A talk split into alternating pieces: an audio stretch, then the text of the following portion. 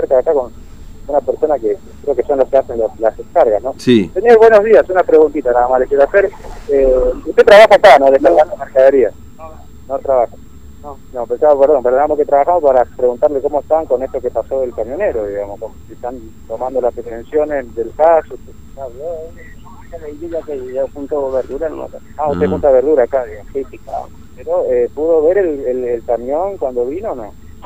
Sí, el camión vino como a las la dos, dos y media, tres por ahí. De la mañana, de La madrugada. de la madrugada del martes, digamos, Sí. siendo martes. Sí. ¿Y alcanzó a descargar mercadería o no? Sí. Había un camión, una camioneta, un camión así como aquel, un rojo. Después había otro camión más chico. Que Descargaba mercadería ahí. mercadería. Ahora, eh, ¿en algún ¿Se momento bajó bajó, alguien del camión o no?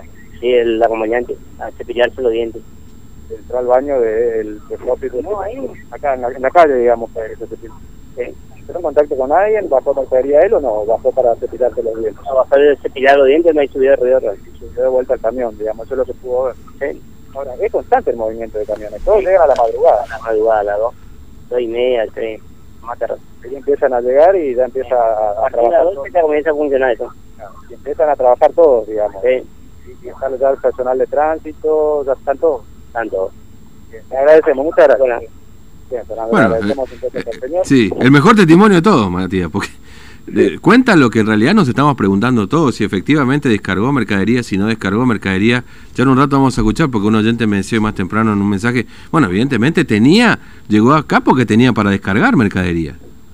Evidentemente. Y alguien lo recibió y descargó mercadería, ¿no? Ahora lo que sí nos aporta este hombre es que el acompañante bajó, se lavó la lente y se subió, que no hubo más contacto con otras personas ahí, por lo menos en el frutihortícola, digamos, ¿no? Claro, esto también para dar tranquilidad, Fernando, porque eh, uno no se quiere guiar por comentarios, ¿no? Pero eh, por ahí había comentarios que uno dice, no, pero se bajó y caminó por los puestos, etcétera. Acá lo Claro. que me dice el, el, testigo, porque esa gente es la que junta eh, las frutas y verduras que por ahí están un poco eh, o maduradas o no están aptas para la venta, tratan de rescatar eso de los cajones de, de los camiones. Lo que no sirve, obviamente, lo pagan en un camión y lo llevan. Mm. ¿no? Eh, pero están cuando comienza todo el movimiento, esa gente que trabaja siempre, trabajó siempre aquí en el mercado supertícola, están cuando arranca todo el movimiento, ¿no? Por eso que es importante eh, eh, lo que nos dice eh, este hombre que fue testigo de ese camión que llegó. Vio que se descargó mercadería en un camión, en dos en realidad, un camión, digamos que son eh, del tamaño de esos camiones de recolección de residuos, un camión un poco más pequeño, pero no dijo. En ningún momento el acompañante entró en contacto con la gente. Sí bajó del camión, se cepilló los dientes, pero no eh, estuvo en contacto con la gente.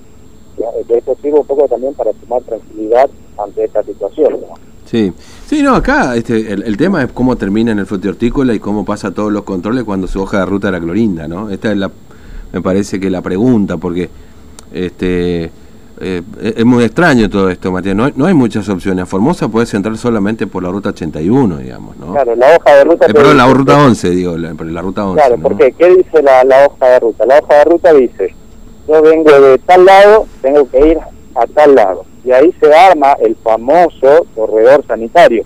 Bueno, si usted tiene que entrar de tal provincia o de tal lado a y irse hasta tal lado, tiene que seguir esta ruta. No se puede desviar porque en esta ruta o hay menos tránsito o hay menos posibilidad de estar en contacto con gente, etcétera. No, no sabemos los criterios de Mm. eh, estas famosas eh, estos famosos corredores sanitarios, ¿no? Pero uno presume que debe ser así, ¿no? Y eso está todo explicitado en la famosa hoja ruta porque en todo este tiempo que llevamos de cuarentena nosotros vimos eh, a personas que tenían esta hoja ruta y nos mostraron cómo es, ¿no? Están todos los datos de la empresa, los datos de, de- de los transportistas, de los camioneros, Sí, el acompañante, etcétera, y se dice específicamente de dónde proviene y hacia dónde tiene que ir, ¿no? mm. O sea, si uno, si ese camión tenía la localidad de Clorinda, decía específicamente Clorinda, no decía Formosa. Ahora, Claro. ¿cómo llegó acá al mercado la Fernando, como vos decís?